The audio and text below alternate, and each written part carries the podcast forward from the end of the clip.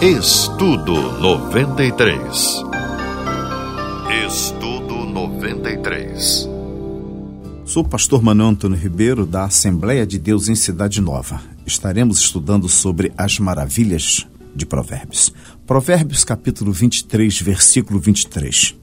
Compra a verdade e não há vendas. Sim, a sabedoria e a disciplina e a prudência. Provérbios é um livro de sabedoria prática Trata de assuntos relacionados à moral, bom senso, da maneira correta de proceder para que alcance uma verdadeira felicidade. O livro de Provérbios mostra o caminho do respeito das relações familiares, sobre o comportamento dos negócios. Alguns temas tratam da boa educação nas relações sociais, outros da necessidade da pessoa agir corretamente de acordo com os princípios morais. Então, Provérbios tem conselhos práticos para sermos bons pais, bons filhos, bons maridos, boas esposas, bons empregados, bons amigos, pessoas com condutas elevadas para ter vida com paz. Provérbios ensina a usar os lábios com sabedoria, orienta a evitar pronúncias de palavras ociosas, como está escrito no capítulo 17, versículo 28. Até o tolo, quando se cala, torna-se sábio. O livro usa uma sabedoria perfeita, onde somos aconselhados a caminhar na simplicidade, evitar o exibicionismo, ensina a não entrar na prática do pródigo, isto é, vício de alto consumo, aquele que gasta mais que o necessário, que leva a pessoa a ficar endividada e passa a ser um veneno que afeta as relações e até as emoções. Nós estaremos nesse mês de janeiro falando das maravilhas de Provérbios. Certamente isso vai trazer acalento e conhecimento aos nossos corações. Eu tenho certeza que ouvindo essas mensagens, você vai ser, vai continuar sendo um bom marido, vai continuar caminhando como bom filho, continuarás como uma boa esposa, um bom empregado, vai continuar sendo um bom amigo, você vai se elevar muito mais na sua conduta e a paz continuará reinando na sua vida de uma forma gloriosa. Enfim, Provérbios é uma delícia. É um livro de autoconhecimento que observa muito o nosso comportamento na terra em todos os sentidos, que vai trazer alegria, paz e espiritualidade aos nossos corações. Que tu venhas desfrutar conosco. Provérbios capítulo 1, versículo 2 e 3. Para se conhecer a sabedoria e a instrução, para se entenderem as palavras da prudência, para se receber a instrução do entendimento, a justiça, o juízo e a equidade. Observem que o texto destaca a palavra sabedoria. Existem três classes de sabedoria. Primeiro, quero destacar a diabólica. Ezequiel, capítulo 28, versículo 17. E louvou-se o teu coração por causa da tua formosura, corrompestes a tua sabedoria por causa do teu resplendor. Veja, essa é a sabedoria diabólica. A segunda, sabedoria humana, 1 Coríntios, capítulo 2, versículo 4 a minha palavra e a minha pregação não consistiu em palavras persuasivas de sabedoria humana, mas em demonstração do Espírito e do poder. E a outra, que é a mais importante, é a sabedoria divina. 1 Coríntios, capítulo 2, versículo 7. Mas falamos a sabedoria de Deus, oculto em mistério, o qual Deus ordenou antes dos séculos para a nossa glória. Só possuiremos a sabedoria divina se ela habitar em nossos corações. Quando a sabedoria encontra espaço no coração do homem, permite Deus trabalhar em sua vida. O homem que tem a sabedoria de Deus no coração torna-se flexível, simples, humilde, amoroso, perdoador, consegue vencer todas as guerras. A sabedoria de Deus permite você servir ao Senhor com zelo, servir ao Senhor com temor, com dedicação, com amor. Um coração entregue a Deus, que se enche da sabedoria divina, jamais haverá barreiras. Tu sempre serás um vencedor. Que o Senhor abençoe a sua vida abundantemente e que você venha desfrutar das maravilhas de Provérbios, que certamente vai encher o seu coração e da sua família. Os benefícios da sabedoria. Provérbios capítulo 2, versículo 6. Porque o Senhor dá a sabedoria e da sua boca vem o conhecimento e o entendimento. Ele reserva a verdadeira sabedoria para os retos. Escudo é para os que caminham na sinceridade. Não há como comparar a sabedoria divina com as riquezas deste mundo. A sabedoria é muito preciosa. A sabedoria divina está acima de qualquer valor que você possa imaginar. A Bíblia vai confirmar isso no livro de Jó, no capítulo 28, versículo 12, e depois os versículos 15 a 19. Versículo 12: Mas onde se achará a sabedoria? E aonde está o lugar da inteligência? Versículo 15 em diante. Não se dará por ela ouro fino, nem se pesará prata de câmbio dela, nem se pode comprar por ouro fino de Ofir, nem pelo precioso ônix, nem pela safira. Com ela se não pode comparar o ouro ou cristal, e nem se trocará por joia de ouro fino.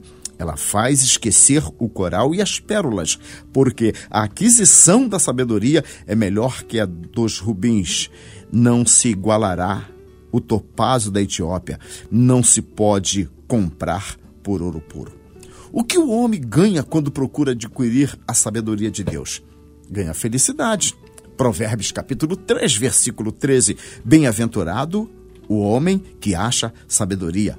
Muitos estão procurando a felicidade na fama, porém encontramos pessoas famosas deprimidas. Outros procuram a felicidade no poder. A ganância do poder está destruindo muitas vidas. Muitos procuram a felicidade no dinheiro. O dinheiro pode ser bom, oferecer conforto, mas não pode comprar a moral, a honra, não compra o sono nem a saúde. Ganhamos grandes lucros quando encontramos a sabedoria divina. Em Provérbios capítulo 3, versículo 14 diz: "A sabedoria é melhor do que a prata e o ouro fino".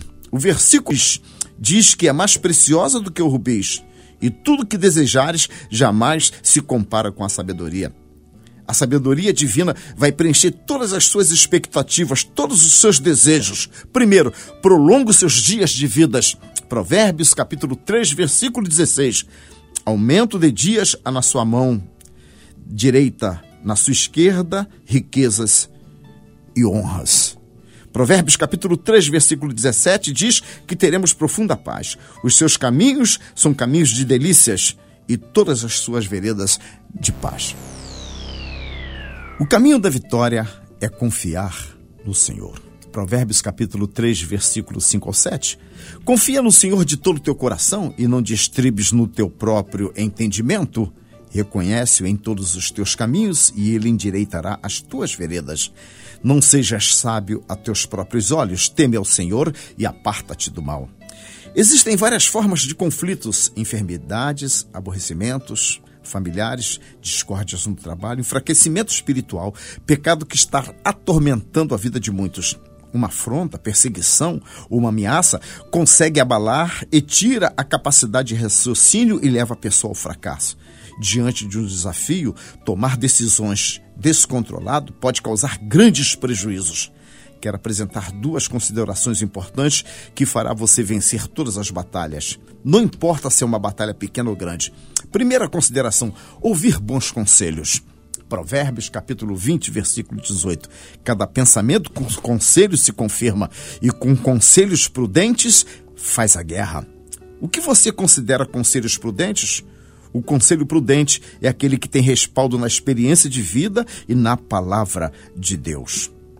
É o conselho que tem harmonia com a palavra da sabedoria. Em Provérbios, capítulo 19, versículo 21, diz o texto: Muitos propósitos há no coração do homem, mas o conselho do Senhor permanecerá. Se esforce para ouvir bons conselhos, certamente serás abençoado. A segunda consideração para vencer batalhas da vida é confiar no Senhor. Provérbios capítulo 21, versículo 31. O cavalo prepara-se para o dia da batalha, mas do Senhor vem a vitória.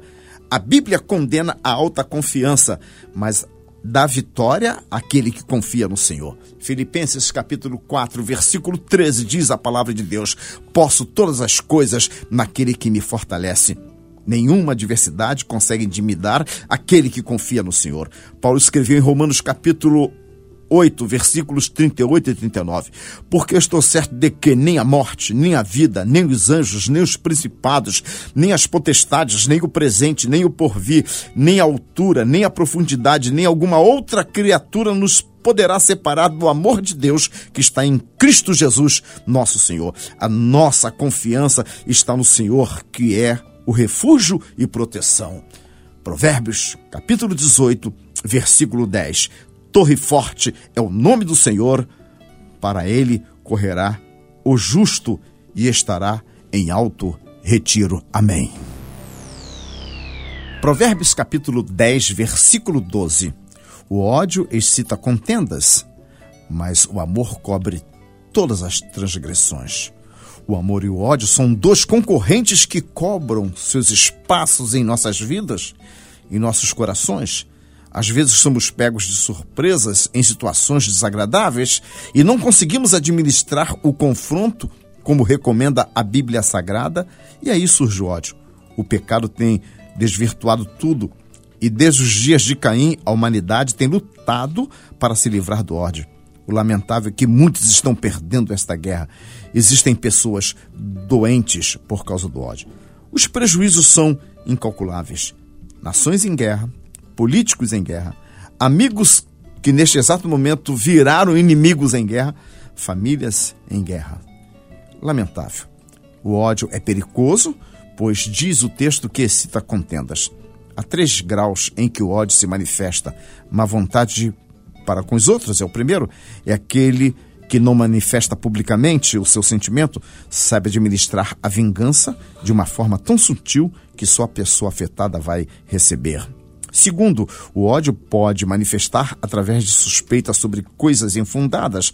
É aquilo que alguém contaminado pelo ódio ouviu dizer e não tem certeza se é verdade, mesmo assim começa a propagar.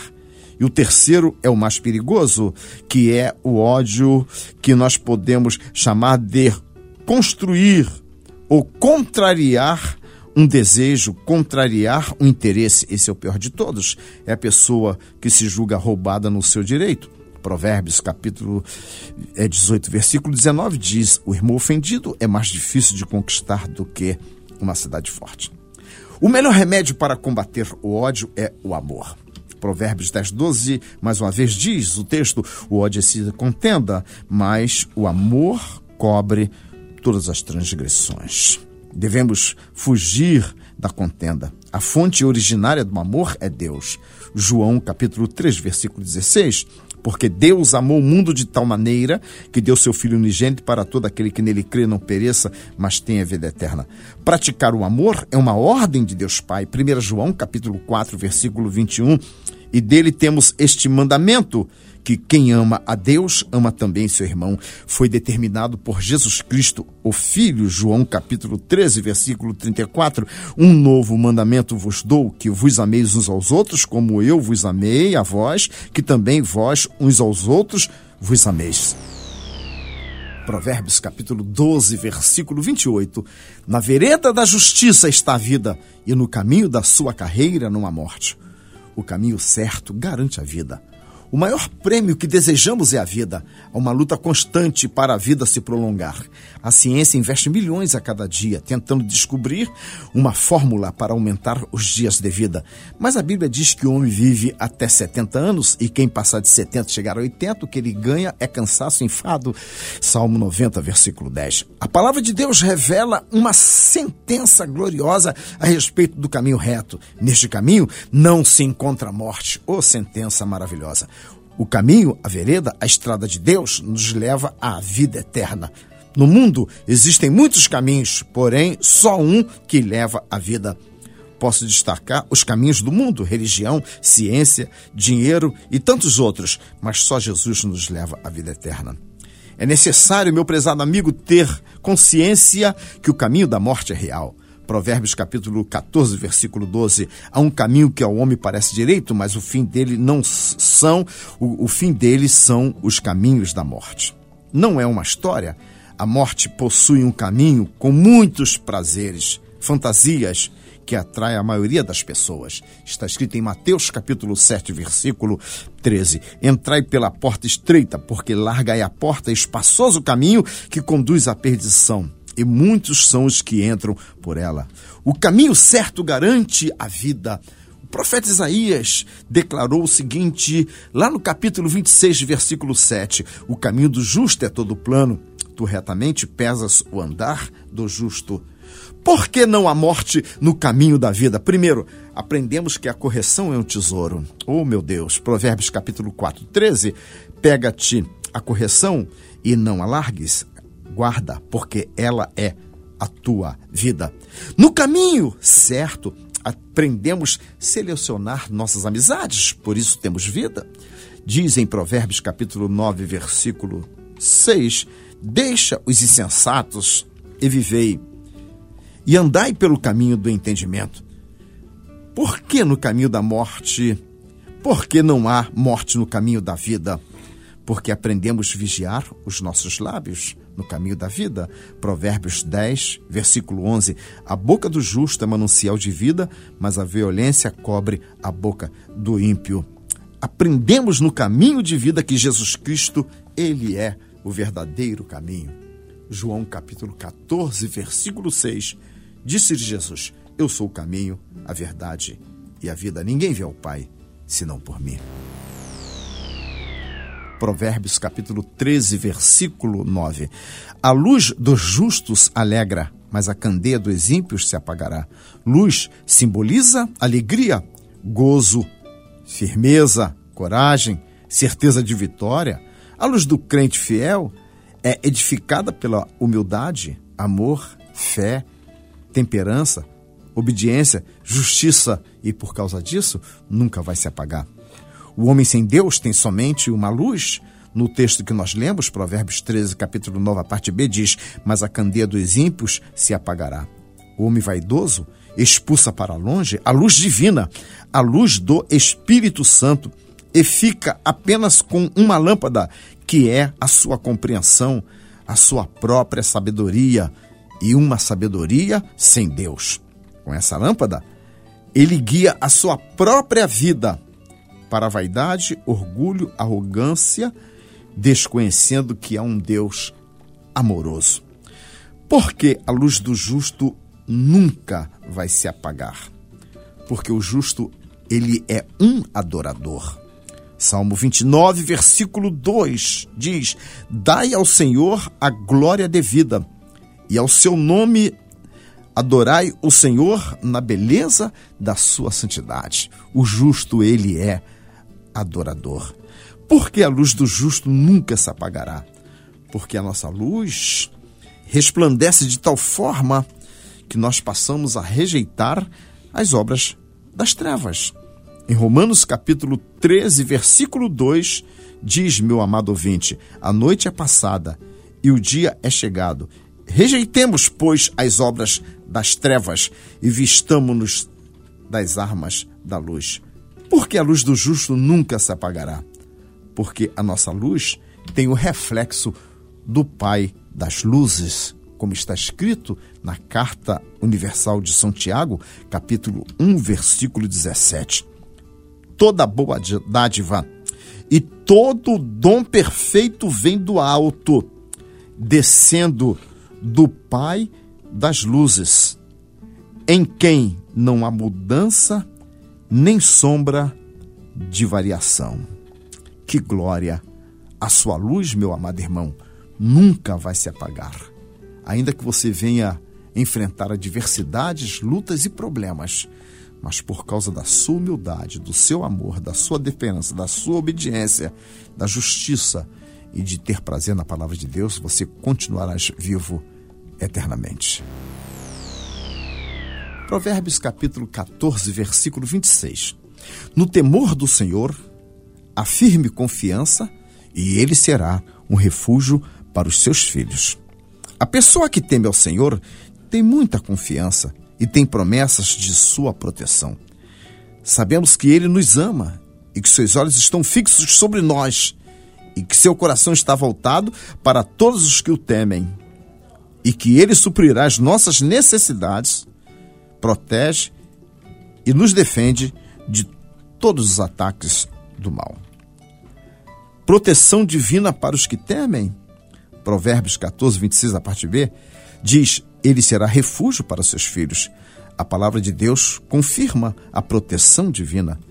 Israel, filho de Deus por eleição, foi protegido do exército de Faraó. A Bíblia diz em Êxodo capítulo 14, versículo 19 e 20, que o anjo de Deus que ia diante do exército de Israel se retirou e atrás deles.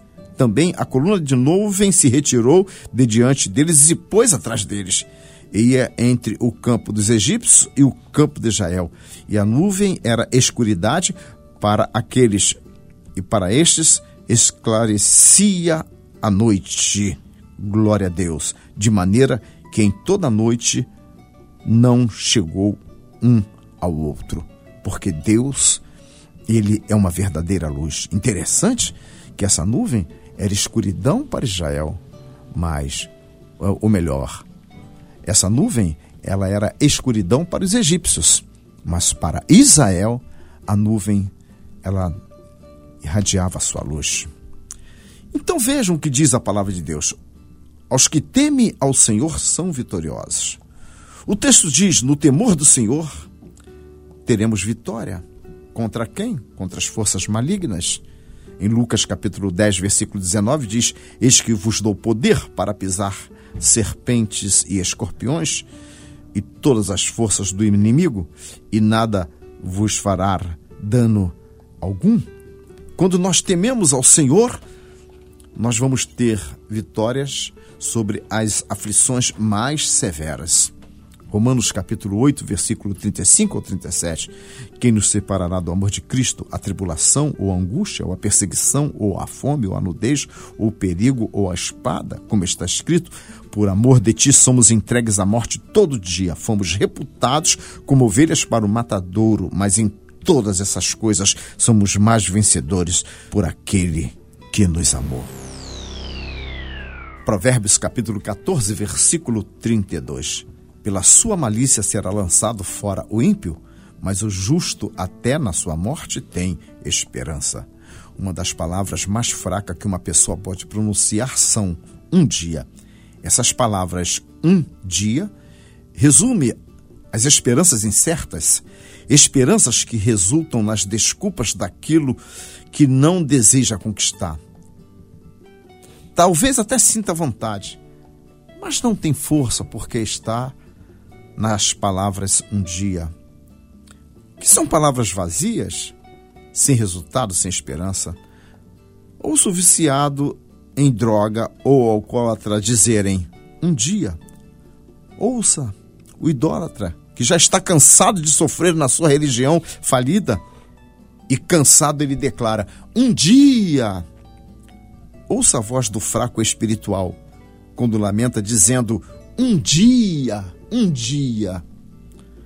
Meu querido amigo, só há condições desse dia chegar se você receber Jesus Cristo no seu coração, porque só há esperança se andar no caminho da justiça e essa justiça é Jesus.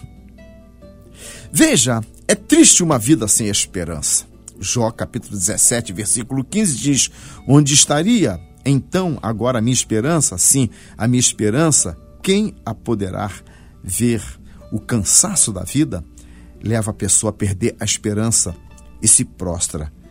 Quem não tem esperança sofre porque vive cansado e sem consolo. Mas o texto da palavra diz: o versículo 32 no capítulo 14 de Provérbios. Mas o justo, até na sua morte, tem esperança. Que coisa linda! A esperança é uma bênção que permite o homem resistir o dia mal. sabendo que receberá uma grande recompensa que o fará feliz para sempre. O justo tem esperança, porque nós fomos justificados por Cristo Jesus. Em Romanos capítulo 5, versículo 1, escreveu Paulo: sendo, pois, justificados pela fé, temos paz com Deus por nosso Senhor Jesus Cristo. Verdadeiramente, através de Jesus, nós ganhamos a esperança eterna, uma esperança de vitória, agora e para sempre. Amém. Provérbios capítulo 16, versículo 7. Sendo os caminhos do homem agradáveis ao Senhor, até seus inimigos faz que tenha paz com ele. O homem que segue a vontade de Deus é muito abençoado. Tem prazer, Deus tem prazer em protegê-lo e nenhum inimigo vai conseguir tocá-lo, porque terá paz com ele. Deus vai fazer o inimigo ter paz como aquele que serve ao Senhor. Nem sempre é fácil manter os nossos caminhos agradáveis ao Senhor. A vida cristã não é um mar de rosas. Todo crente terá dias difíceis. Não importa se você é um crente consagrado em muitas orações. O que me deixa muito feliz é saber que Jesus não está conosco só nos dias bons. Às vezes, para agradar o Senhor, devemos suportar as lutas e sabemos que o Senhor está conosco suportar as provações, não faz do homem um derrotado. Em Tiago, capítulo 1, versículo 12, diz: Bem-aventurado o homem que suporta a provação. Veja, meu prezado irmão, meu prezado ouvinte, suportar as provações e continuar agradando ao Senhor é só para os perseverantes. Em Tiago, capítulo 5, versículo 11, diz a palavra de Deus: Eis que temos por bem-aventurados os que sofrem. Ouvistes qual foi a paciência de Jó e viste o fim que o Senhor lhe deu? Porque o Senhor é muito misericordioso e piedoso. E como nós podemos agradar a Deus? Como nós podemos agradar o Senhor? Já que o texto diz que, sendo o caminho do homem agradável ao Senhor, até os seus inimigos faz com que tenham paz com ele? Agradamos ao Senhor quando nós buscamos a verdade. Como está escrito em 1 Tessalonicenses, capítulo 5, versículo 21, examinai tudo, retende o bem. Então nós temos que examinar tudo que nos rodeia neste mundo e apenas reter o bem. Não foi isso que Caim fez. Apesar de ser recomendado em Gênesis capítulo 4, versículo 7, se bem fizeres, não, aceitar, não haverá aceitação para ti, mas Provérbios capítulo 23, versículo 23 nos dá um conselho: compra a verdade e não a vendas. Sim, a sabedoria, a disciplina e a prudência. Meu amigo, se os nossos caminhos forem agradáveis ao Senhor, certamente tu terás paz, eu terei paz, nós teremos paz. Provérbios capítulo 24, versículo 3. Com a sabedoria se edifica a casa e com a inteligência ela se firma. Devemos edificar a nossa casa com sabedoria. A palavra casa nesse texto pode se definir como formação de nossas vidas. Por exemplo, o que praticamos, do que gostamos. Existem vidas edificadas com sabedoria. Por outro lado, existem muitas vidas edificadas sem sabedoria. É importante ter conhecimento que essa sabedoria é alcançada pela palavra de Deus. Uma casa edificada com sabedoria, meu prezado amigo, é só vitória. Uma casa edificada com sabedoria é cheia de preciosidade. Isto é, é a sua vida preparada com virtudes divinas. Você é treinado com virtudes divinas divinas. Em Filipenses, capítulo 4, versículo 8, esse texto é riquíssimo, diz: Quanto ao mais, irmãos, tudo que é verdadeiro, tudo que é honesto, tudo que é justo, tudo que é puro, tudo que é amável, tudo que é de boa fama, se alguma virtude, se algum louvor, nisso pensai. Oh, meu irmão, se nós cumprimos este versículo em nossas vidas, isso aí representa a edificação da nossa casa espiritual com sabedoria. Então vejam, o primeiro planejamento de uma casa projetada com sabedoria é morrer para a vida velha. É morrer para aquela vida que foi edificado pelo eu, pelo homem, pela velha natureza. Apóstolo Paulo, ele falou em Gálatas capítulo 2, versículo 20: "Já estou crucificado com Cristo". Sabe por quê? Porque uma casa edificada com sabedoria, ela é morada do Espírito Santo. Em 1 Coríntios capítulo 6, versículo 19 a 20 diz: "O não sabeis que o nosso corpo é templo do Espírito Santo que habita em vós, proveniente de Deus, e que não sois de vós mesmos, porque fostes comprados por bom preço. Glorificai, pois, a Deus no vosso corpo e no vosso espírito, os quais pertencem a Deus." Vamos permitir Jesus Cristo entrar em nossa casa, como está escrito em Apocalipse capítulo 3, versículo 20: Eis que estou à porta e bato. Se alguém ouvir a minha voz e abrir a porta, entrarei em sua casa e com ele cearei e ele comigo. Provérbios capítulo 24, versículo 15: Não espies a habitação do justo, ó ímpio, nem assoles a sua câmara, porque sete vezes cairá o justo e se levantará, mas os ímpios tropeçarão no mal. No mundo existem dois tipos de pessoas que Deus considera: o justo e o ímpio. Quem é o ímpio? Toda pessoa que rejeita o plano de salvação. Deus fez algo extraordinário, entregou seu próprio filho para morrer por nós, para que ganhássemos a vida eterna. Em Romanos capítulo 5, versículo 8 diz: Mas Deus prova o seu amor para conosco em que Cristo morreu por nós, sendo nós ainda pecadores. Qual é a recompensa do ímpio? Tornou-se filhos da ira de Deus. Efésios capítulo 2, versículo 3 diz que outrora nós éramos, por natureza, filhos da ira a recompensa dos ímpios é tornou-se cego espiritual.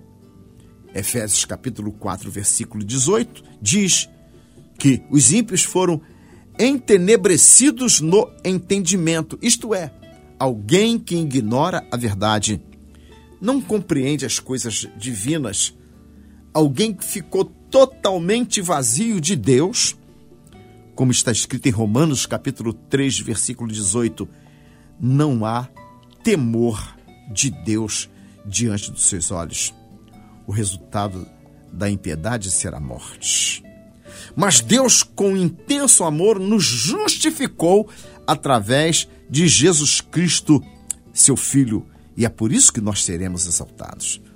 João capítulo 3, versículo 16. Porque Deus amou o mundo de tal maneira que deu seu Filho unigênito para todo aquele que nele crê, não pereça, mas tenha a vida eterna. Em Romanos capítulo 5, versículo 1 diz: Sendo, pois, justificados pela fé, temos paz com Deus por nosso Senhor Jesus Cristo. Em Provérbios capítulo 24, versículo 15, como nós lemos, diz: Porque sete vezes cairá o justo, mas Deus o levantará. Porque verdadeiramente Deus tem prazer em exaltar o justo. Deus tem prazer em firmar os nossos pés. Deus tem prazer em nos abençoar.